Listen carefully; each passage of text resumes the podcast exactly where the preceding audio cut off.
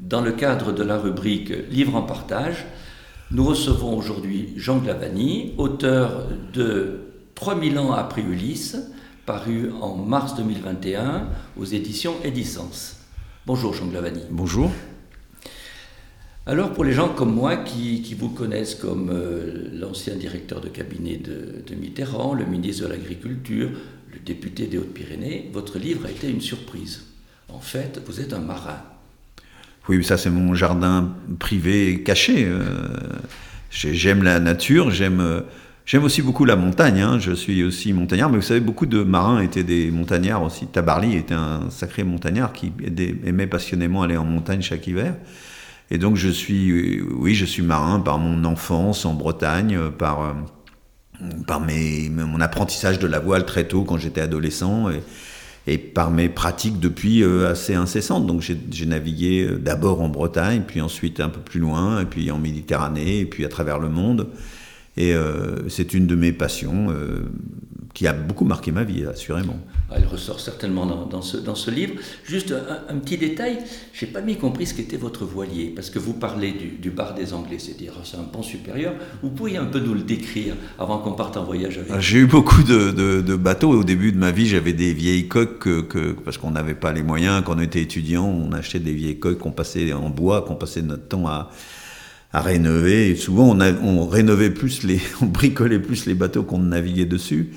Depuis une vingtaine d'années, je suis copropriétaire avec, euh, au début on était quatre, maintenant on est trois, euh, ce sont des Rochelais, euh, nous sommes propriétaires d'un catamaran. On, en fait, on est à notre quatrième catamaran que nous partageons donc à trois et qui est un bateau, donc les catamarans sont des bateaux à deux coques qui sont stables, qui ne gîtent pas, ça a un avantage énorme, qui ont beaucoup d'habitabilité et qui sont des bateaux qui marchent beaucoup, et bien quand le vent les pousse, plus difficilement quand ils sont contre le vent. Voilà. Bien, donc avec ce catamaran, nous, allons partir en Méditerranée. Vous suivez le, périple d'Ulysse, le héros d'Homère. Et surtout, vous reprenez les allégories, les qu'il y a à chaque escale en les interprétant selon l'actualité de l'époque. Alors je voudrais juste commencer par, on va pas prendre toutes parce qu'il y, y, en a quand même un certain nombre, mais il y en a deux qui, qui sont très démonstratives le cyclope anthropophage, image de la barbarie, et quand vous, vous, l'évoquez, vous foncez sur les côtes libyennes. Pourquoi? Quand, j'aborde cette allégorie de la, de, la, barbarie des cyclopes, j'essaye à chaque fois, non pas quand je suis parti sur les traces d'Ulysse, c'est pas pour retrouver Ulysse, c'est pas pour retrouver les lieux qu'il a fréquentés, même si ça m'arrive dans, dans, ce périple, c'est pour euh, retrouver ces allégories et au fond essayer de transposer au XXIe siècle, 3000 ans après Ulysse, ce que sont ces cyclopes, ces lotophages, ces lestrigons, ces sirènes, et, savoir en, quoi elles se sont transposées. Et cette barbarie, je l'ai retrouvée en, Méditerranée euh, à, travers un phénomène dont on entend quand même assez souvent parler dans les médias, c'est-à-dire euh, ces centaines, ces milliers de morts, euh, même si les chiffres ne sont pas souvent assez hein, comment dire, mis en valeur, de, ces migrants qui, meurent euh, au milieu de la Méditerranée, et notamment au large des côtes libyennes. Et, je considère que notre civilisation actuelle, la civilisation méditerranéenne en tout cas, est une civilisation barbare à cet égard, dans la mesure où elle laisse mourir ces, pauvres euh, malheureux euh, d'une manière tout à fait inhumaine. Euh, et, c'est ça que j'ai voulu déterminer. Et pour nous, marins, qui avons le, droit maritime ancré à la, l'âme et à la culture et à la formation, pour nous, le droit maritime international nous a toujours inculqué que si un bateau euh, à proximité euh, est euh, en situation de détresse, et il envoie des appels de détresse d'ailleurs sur, la radio, sur le canal 16, et notre devoir, notre devoir absolu est de nous détourner pour lui porter secours. Ça m'est arrivé quelquefois dans ma vie de, ça, de me détourner de ma route pour aller porter secours à des naufragés. Ça m'est aussi arrivé de faire du sauvetage en mer avec la, Société nationale de sauvetage en mer, avec mes copains bretons et à chaque fois que je vais là-bas, je me mets d'ailleurs en alerte pour être disponible pour aller euh, faire des sauvetages. Et cette tradition du sauvetage, elle, euh, elle est une tradition purement humaniste. Purement humaniste, au sens où euh, quand un être humain est en danger de mort, en danger de noyade en l'occurrence, on ne lui demande pas ses papiers. On ne lui demande pas sa couleur de peau. On lui demande pas s'il est en situation régulière. On lui demande pas d'où il vient, comment il s'appelle. On lui demande pas quelle langue. On le sauve. Après, on discute. Mais d'abord, on le sauve.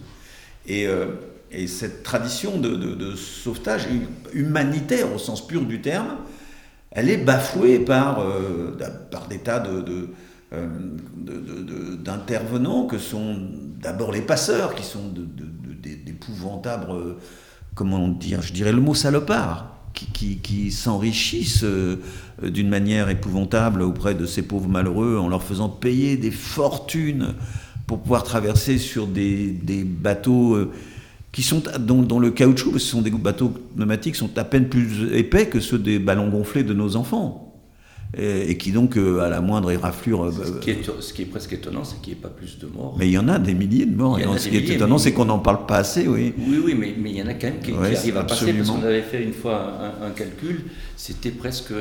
On avait traité l'immigration, et entre autres le, passage par la Libye, qui est horrible, parce que vous l'évoquez aussi, la, mise en esclavage de ces gens en Libye, qui est absolument effroyable. Mais finalement, il y en avait quand même pas mal qui arrivaient à passer. Euh, oui. Et alors, donc, ces passeurs sont des, salauds, au sens pur du terme, mais puis aussi euh, ceux qui aussi se greffent sur ces passeurs, euh, ceux dont vous parlez à l'instant, ceux, dont vous parliez à l'instant, sont ces esclavagistes en Libye euh, qui. Ben, comment dire, font prisonniers. ceux qui arrivent en Libye et qui aspirent qu'à traverser la Méditerranée les font prisonniers, parfois les revendent comme esclaves, les torturent, et puis ensuite les vendent aux passeurs, qui enfin, et c'est épouvantable. Et puis il y a la barbarie de, l'Union européenne, et en tout cas de, certains gouvernements. Euh, je, sais bien que, le problème de l'immigration est un problème compliqué, difficile, et que, euh, et que je, ne conteste pas le droit des États, et des États européens en particulier, à avoir des, lois et règlements qui réglementent euh, l'immigration, qui peut-être la contingente, qui, etc., ce qu'on veut. Mais il y a quelque chose qui pour moi est intangible, les êtres humains en danger, d'abord on les secourt. Et cette, euh, règle-là est bafouée euh, par, euh, par, l'Union européenne, et, ça me choque, et je le dis, c'est un, chapitre qui est une sorte de cri de colère. Oui, ce cri de colère, on le ressent bien dans ce que vous venez de dire et dans votre livre. Une autre allégorie, Carib et Scylla, ce, ce, passage quasiment infranchissable, périlleux, et euh, avec l'expression aller de Carib en Scylla. Et alors là, je crois qu'on vous suit de suite. Vous allez à Jaffa, le port de Tel Aviv. Alors ce conflit israélo-palestinien, il est insoluble? Oh, Je ne sais pas s'il est insoluble, mais je ne, je ne suis pas non plus d'un optimisme invétéré sur le sujet. Donc Carib et Silla, comme vous le, vous le disiez, c'est c'est le détroit de Messine, en fait, le Caribe Silla, c'est le détroit de Messine. Oui, alors moi j'ai été surpris, j'ai cru pendant longtemps que c'était le détroit de Gibraltar, mais pas non, du tout. c'est Messine. Silla est une petite ville de la côte italienne qui est euh, côté continental. Et Caribe, c'était un, un, lieu sur l'île de Sicile qui est en face, c'était à quelques milles. Et c'est vrai que la mer est très tourbillonnante là. Et, euh, et, euh, j'ai mouillé d'ailleurs à Silla il y a quelques années. et et ce détroit est très impressionnant par ce tourbillon. Et dans l'allégorie de, euh, d'Ulysse et d'Homère dans, l'Odyssée, euh, Ulysse est ballotté de Caribe en Scylla, c'est-à-dire la Scylla où il y a un, ogre dans sa grotte qui avale tout ce qui passe, tous les bateaux qui passent à sa portée. Et euh, Caribe, c'est les tourbillons euh, qui, etc., engloutissent les bateaux. Et, et Caribe en Scylla, comme vous le dites, c'est cette allégorie qui est devenue dans le aller de Caribe en Scylla, dans le langage courant, c'est aller de Malampi. Et aller, et donc j'ai recherché, mais c'est pas eu beaucoup de, à rechercher beaucoup, pardon, euh, euh, dans, la, dans, dans, la civilisation méditerranéenne du 21e siècle, ce qui allait de Karim Silla, et évidemment, euh, c'est le conflit israélo-palestinien. Et donc j'ai voulu en comprendre à la fois l'essence, l'histoire, et puis, puis et, savoir pourquoi ce, ce, drame allait de mal en pis. Et, et j'ai rencontré deux pour moi, grand spécialiste l'un du monde israélien, du, monde juif, euh, qui est Charles Anderlin, euh, euh, journaliste de, France Télévisions, qui, est franco-israélien, qui vit là-bas et qui, que, j'ai connu il y a longtemps et que je suis allé retrouver en Israël. Et puis le grand spécialiste du monde arabe, qui est Gilles Kepel, pour parler avec eux, pour comprendre avec eux ce, la genèse de, de, ce conflit qui vient de loin. Et à dire vrai, ce qui m'a assez vite frappé, c'est que quand on regarde de ce point de vue les grands événements ou les grandes mutations qui se sont produites en, Méditerranée depuis 3000 ans, il y en a une qui frappe aux yeux, c'est il y a 2000 ans l'apparition des trois grands monothéismes. et, ces trois grands monothéismes, pas refaire l'histoire et surtout pas euh, devant de tels spécialistes de l'histoire, mais que vous êtes, mais euh, ces monothéismes ont engendré des intégrismes religieux. Et comme toutes les religions euh, engendrent des intégrismes, et dans toutes les religions, il y a une immensité de pratiquants, de croyants qui vivent leurs croyances et leur, et leur foi dans, la paix, dans la concorde, dans, le respect des lois et règlements des républiques ou des États démocratiques. Euh, euh, et, dans toutes les religions, sans exception, il y a des intégristes violents euh, qui véhiculent de la violence, de la haine de l'autre, du rejet. Et, ce conflit, évidemment, est tout à fait révélateur de ça. Et, les deux intégrismes religieux qui sont face à face, l'intégrisme juif, qu'on voit à l'œuvre aujourd'hui, y compris dans l'actualité brûlante, dans, le dernier conflit. Ce sont bien des intégristes juifs qui ont envahi, la mosquée euh, euh, de, Jérusalem, la grande mosquée, et, qui sont dans le et, qui, et qui poussent à ces colonisations. On ne parle pas beaucoup de ces colonisations de Jérusalem, mais il faut aller dans les rues de Jérusalem pour voir. La, la colonisation de la Cisjordanie. La colonisation de la Cisjordanie est très un gruyère extrêmement spectaculaire quand on quand on se promène en, mon voyage en, Jordanie, je suis allé plusieurs fois et encore il n'y a pas très longtemps. Euh, ces colonies ont quelque chose de très provocateur, cette espèce de, dans ces déserts, ces, bulles de civilisation, c'est entouré de murs, de clôtures, et en même temps brevet d'eau, euh, d'arrosage, euh, ce, que toutes les, terres, ce dont toutes les terres autour sont privées. Mais il y a une autre colonisation dont on parle peu, c'est celle du quartier arabe de Jérusalem. Et ce quartier arabe, ce quartier musulman, est colonisé peu à peu par des maisons par maison, par des intégristes religieux juifs qui, dès qu'une maison est à vendre ou d'une maison est plus ou moins abandonnée, se précipitent dessus et, protégés par la police, mettent des drapeaux israéliens à toutes les portes et à toutes les fenêtres et, euh, affichent leur volonté euh, euh, de coloniser ce, quartier. Et donc il y a ce, cet intégrisme juif qui est anti-arabe violent, et puis l'intégrisme évidemment musulman euh, qui euh, euh, se nourrit de, ce conflit et, l'alimente à travers chacun des, des, épisodes de ce, conflit où ces deux intégrismes se répondent l'un l'autre dans une, dans une violence et une escalade qui est sans fin. Je, je rappelle, parce que ça va sans dire, mais il faut toujours me le dire pour que les gens comprennent bien. Euh, Isaac Rabin, euh, Premier ministre israélien qui a voulu faire la paix, qui est mort euh, lors d'une manifestation pour la paix, d'ailleurs, un formidable paradoxe et douloureux. Il n'est pas mort de, ce, juif Premier ministre, il n'est pas mort des mains d'un terroriste palestinien, d'un d'un arabe musulman intégriste, il est mort de, la main d'un terroriste juif, d'un intégriste religieux juif, qui lui reprochait de vouloir faire la paix. Et ces terroristes, enfin ces intégristes juifs, ils sont au pouvoir hein, avec Netanyahou dans sa, coalition depuis, une vingtaine d'années, une quinzaine d'années, et ça fait des dégâts considérables. Et donc euh, voilà, je me suis intéressé à ça avec Gilles Kepel, avec euh, Charles Anderlin, et c'est pourquoi j'ai j'ai fini par un plaidoyer pour une Méditerranée laïque, c'est-à-dire au fond, c'est quoi la laïcité? Ben, C'est la capacité des religions à vivre ensemble dans la paix et la concorde, c'est de dépasser nos différences euh, voilà, pour un intérêt supérieur. Quel pourrait être l'intérêt supérieur de la Méditerranée si ce n'est la paix? Si ce n'est la paix donc la solution, c'est la laïcité bien comprise.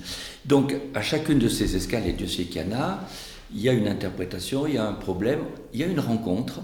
Et on en fait tout le long des rencontres. Je voudrais citer Jean-Hugues Colonna, Jean-Noël Jeanneney. Je voudrais citer Roland. Mais je pense qu'il faudrait laisser au, lecteur le soin de découvrir qui est Roland, parce que c'est un des temps très forts dans votre livre quand on suit cette histoire. On y rencontre aussi Albert Camus. Vous dialoguez avec Albert Camus, vous parlez de, de l'amour. Et aussi, on trouve dans, dans, une citation de Camus qui explique peut-être la, la philosophie de, l'Odyssée. la mort à Ithaque plutôt que l'éternité avec Calypso. Est-ce que le sens de l'Odyssée, c'est l'acceptation de la condition humaine? Oh, assurément. Oh, assurément. Euh, et d'ailleurs, cette phrase de Camus euh, est formidablement révélatrice. Euh, Calypso, c'est cette femme qui, cette déesse qui, qui fait prisonnier Ulysse et le retient prisonnier 7 ans. On dit toujours le voyage d'Ulysse est incroyable, il a duré 10 ans, oui, mais 7 ans prisonnier. En fait, son voyage a duré 3 ans. C'était pas trop mal chez Calypso, donc. Et alors, chez, chez Calypso, lui et ses hommes sont euh, dorlotés, choyés, nourris, logés, blanchis, aimés. Euh, et Calypso couvre euh, Ulysse de son amour euh, passionné. Et, et, elle promet l'éternité à Ulysse, mais celui-ci, qui n'a qu'une idée en tête, c'est retrouver les siens à Ithaque. Euh, va choisir effectivement le retour à sa condition d'homme mortel euh, plutôt que l'éternité avec euh, Calypso. Et j'ai voulu retrouver ça à travers cette rencontre avec Camus. Pourquoi Camus? Parce que parce que comment parler de la Méditerranée sans parler de Camus? S'il y a un Méditerranéen, un intellectuel, une grande lumière intellectuelle de notre temps, c'est bien celui-là, et que cet homme né au bord de la Méditerranée, à Alger, habitant ce modeste deux pièces de la rue de Lyon, euh, euh, et, qui plus est euh, va accentuer, aimant se, baigner, se, nourrir de l'eau méditerranéenne, se baigner, nager dans, ces eaux. Et Camus, qui, qui a vénéré les, ruines de Tipaza, qui sont un des sites archéologiques les plus sublimes de Méditerranée, j'en ai vu beaucoup, il m'en reste encore quelques-uns à découvrir, mais enfin j'en ai vu beaucoup. Tipaza, c'est assez éblouissant, et ici, euh, y a-t-il marqué sur une stèle de Tipaza? On comprend ce qu'Aimé veut dire. Euh, et cette citation de Camus qui est, qui, est, très révélatrice. Et je suis allé à la rencontre de Camus. C'est un exercice littéraire euh, peu audacieux de ma part, dont je vous prie de m'excuser, ou j'ai le, lecteur de s'excuser, mais j'avais envie de rencontrer, parce qu'on a le droit de rencontrer des morts, d'abord on les rencontre en pensée au quotidien, et celui-là, j'avais envie de le rencontrer à Tipaza, justement, dans le bistrot dont il parle, dans, sur le port, dont il parle dans les noces à Tipaza. Et, euh, et j'ai entamé un dialogue avec lui, qui est un dialogue euh, imaginaire dans sa conception, mais parfaitement respectueux de la parole de, euh, Camus, puisque toutes ses, interventions dans ce dialogue sont évidemment tirées au mot près de, son œuvre. Et j'ai voulu faire ça parce qu'au fond, j'ai retrouvé récemment, alors que ma, jeunesse, ma, vie entière a été baignée de la littérature camusienne et de son œuvre, que je relis régulièrement. Et puis il y a quelques années, j'ai eu le, bonheur, comme beaucoup d'entre nous, de découvrir cette correspondance entre lui et, Maria Cazares, que, la fille de Catherine Camus, euh, la fille de Camus, a rendu public plus de 1000 lettres d'amour fou, d'amour fou, un peu comme l'amour qui reliait Calypso à, Ulysse. Et j'ai voulu parler aussi de cet amour avec Camus parce que je trouvais qu'il était, euh, voilà, euh, justement pas loin de la grotte où Calypso gardait Ulysse. Euh, parler d'amour fou s'imposait. C'est une des belles rencontres du livre. Et puis vous rencontrez aussi Clémenceau. Alors je voudrais faire quelques citations. Vous citez Clémenceau qui a fait une, préface, une préface à un livre qui s'appelle Le Grand Pan, essai de philosophie tout à la gloire de l'hellénisme et du paganisme, dont la souveraine humanité a été détrônée par la victoire du judéo-christianisme. À la vie pour vivre va succéder la vie pour mourir. Citation de, Clémenceau. de Clémenceau. Et puis il y a une autre citation qui est celle de Gilles Kepel. La Méditerranée a accouché de l'hellénisme comme berceau de la démocratie, le basculement d'une société polythéiste et démocratique vers des monothéismes où l'au-delà dicte sa loi sonne comme une sorte de fin de la démocratie. Alors je me demande si là vous décrivez pas un basculement qui est un choc de civilisation, et je crois que vous utilisez le terme de choc de civilisation qu'on a dépassé de cette civilisation hellénique à la civilisation du monothéisme. Ben, j'accepte totalement votre, votre remarque et votre questionnement. Euh, quand vous dites vous demandez, je me le demande avec vous, si, si on n'a pas assisté, quand je dis le grand choc des trois derniers trois millénaires, en 3000 ans, c'était l'apparition des monothéismes. Et quand on va effectivement un peu plus loin dans les choses, tout à l'heure j'ai parlé non pas de l'écume des choses, c'est une écume extrêmement violente et barbare, celle des intégrismes, mais quand on regarde d'un point de vue philosophique les choses, quand on approfondit, ces deux citations de, Clémenceau euh, que j'ai. Elles sont fortes, hein, sont très... Et celles de Keppel qui vont dans le même sens et qui, qui correspondent tout à fait, et d'une certaine manière que Camus a développé lui-même. Euh, c'est Camus l'athée, euh, l'athée euh, méfiant à l'égard des, religions, mais en même temps tolérant. Ben il s'est posé les mêmes questions. C'est-à-dire, au fond, cet hellénisme qui, qui, qui, a procédé à l'émergence de la civilisation méditerranéenne et qui était sur la base d'un polythéisme, de multiplication de dieux ou de déesses je vais dire, euh, pas tous gentils, mais enfin, euh, parce qu'ils étaient multiples, ils étaient divers. C'est parce qu'ils étaient divers, ils étaient. Je veux dire, ils on faisait l'objet des choix. Vous, citez une, euh, une ribambelle de dieux et déesses qui sont tellement humains, quoi. Ça oui, absolument, c'est le polythéisme. Et donc, au fond, qui, entretenait cette diversité, j'allais dire démocratique. Oui, au fond, c'est pas, pas un abus de langage, en tout cas, sûrement pas un abus de pensée. Et le polythéisme, et le monothéisme qui arrive derrière avec les monothéistes qui arrivent euh, d'abord avec leur concurrence et leur proximité géographique qui devient vite une concurrence euh, sauvage ou violente, et dans laquelle il ne faut pas surtout, euh, comment dire, exempter la religion catholique, qui elle-même par les croisades ou d'autres formes de, barbarie a, comment dire, participé de cette violence entre les religions. Mais qui sont des monothéismes qui, euh, en posant avec une forme d'obsession la question de l'au-delà, c'est-à-dire la question de la mort, de mon point de vue, de notre point de vue, dans celui de Clémenceau, dans celui de Keppel, dans celui de Camus, eh bien, euh, pose la question de la vie d'une manière complètement différente, c'est-à-dire au fond, euh, on, ne vit plus tellement on est obsédé par la mort, ou on vit moins bien tellement on est obsédé par la mort. Et j'ai connu ça, y compris avec Roland dont vous parlez, mais je, ne, je n'évoque pas ce, point dans, le livre, mais que j'ai bien connu comme tellement obsédé par la mort, c'est-à-dire par l'idée de gagner sa place à la droite du Père, là-haut, quand on ira au ciel. Cette obsession fait qu'au fond, on se détourne du, bonheur de vivre, parce que quand on est obsédé par l'obsession de, l'au-delà, on, se prive du bonheur de vivre. et et je pense que euh, ce basculement-là, d'un point de vue de la philosophie politique, ce basculement de l'hellénisme polythéiste au monothéiste, euh, monothéisme euh, en Méditerranée, a provoqué un basculement philosophique qui fait que la violence l'emporte sur l'art de vivre, l'emporte trop souvent, pas systématiquement. Alors, je voudrais rebondir sur votre bonheur de vivre et l'art de vivre, parce que votre livre n'est pas qu'un livre de, réflexion euh, sur les problèmes, c'est un, livre où, où vous, traitez de, la beauté de la Méditerranée, de, la mer, de, la poésie, la poésie qui, tous les chapitres revient. Vous parlez des, odeurs de la Méditerranée, entre autres, euh, sans voir une île, vous sentez qu'elle est là. Vous parlez des, des saveurs vous donnant envie euh, de goûter quelques moussaka ou autres plats que vous prépare votre, votre euh, belle-fille. Et donc je reviens sur ce que vous disiez. Est-ce que quelque part il y a un art de vivre méditerranéen? Assurément, assurément. La, Méditerranée a aussi, on vient de parler d'un grand basculement qu'elle a connu, qui est le grand basculement dans la Méditerranée en 3000 ans, mais elle, garde des constances, des constantes et des constances. Euh, elle est toujours aussi belle.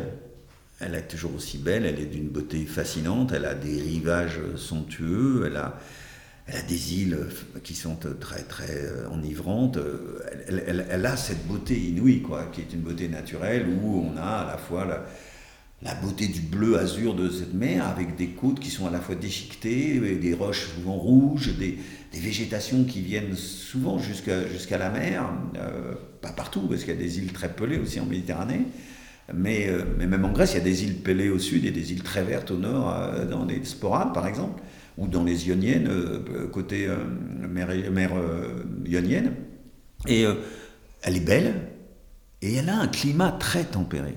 Elle a un climat très tempéré qui fait que Euh, même s'il y fait froid l'hiver, mais enfin, il y a des, demi-saisons, des printemps, des automnes qui sont, et des étés, n'en parlons pas, qui sont absolument délicieux. Et quand un lieu géographique comme ça est aussi beau et avec un climat si favorable, eh ben on s'y précipite. Et on s'y précipite depuis longtemps. Et au début, il y a, il y a un siècle ou deux, euh, ou trois, c'était des, des, classes très privilégiées qui allaient au bord sur la côte d'Azur, sur la Costa Brava, sur, etc., sur, toutes les euh, ou qui achetaient une petite, des très riches qui s'achetaient une île en Grèce, etc. Et maintenant, et plus le, tourisme se démocratise, et plus euh, les couches les plus populaires s'y précipitent. Et, et, cette grande beauté, ces grandes, euh, comment dire, privilèges climatiques de la Méditerranée se transforment en risque majeur. C'est-à-dire qu'on s'est mis à bétonner les côtes, et moi j'ai vu de mes propres yeux, y compris il n'y a pas très longtemps, je suis retourné à Mykonos, où j'étais allé il y a il y a 30 ans, je n'ai pas reconnu l'île. Je n'ai pas reconnu l'île. Il n'y a plus une plage sans béton. À Mykonos, il y a des endroits de. Mais bon, la Côte d'Azur, on a connu ça sur la Côte d'Azur, on a connu ça sur la Costa Brava, on a connu ça partout autour de la Méditerranée. Donc on bétonne les côtes et puis, et puis les, les, peuples s'y précipitent. Et donc on, comptait des, touristes autour de la Méditerranée par milliers euh, au 19e siècle, par dizaines de milliers au début du 20e siècle, par centaines de milliers au milieu à la moitié du 20e siècle. Maintenant, on compte ça par centaines de millions par centaines de millions. On les, statistiques touristiques montrent qu'on a dépassé sans doute les 500 millions de touristes autour de la Méditerranée tous les ans. Alors évidemment, en termes de rejet d'eau usée, de traitement des déchets, d'artificialisation des sols, ça fait peser une menace terrible sur la Méditerranée, mais euh, euh, qui est une menace d'autant plus euh, inquiétante, hein, de plus douloureuse que, comme vous le disiez, cette, mer est tout à fait subjugante de beauté. Vous avez d'ailleurs un, chapitre, euh, Sauver la Méditerranée, ce qui prouve à quel point cela vous inquiète. Mais je crois qu'on va terminer sur, sur cet art de vivre et, on va inviter nos lecteurs à, aller retrouver la, beauté, la poésie de, de, la Méditerranée 3000 ans après Ulysse. Merci Jean Clavadi. Merci à vous. C'est riche, hein, votre livre Oui, parfois trop. je, je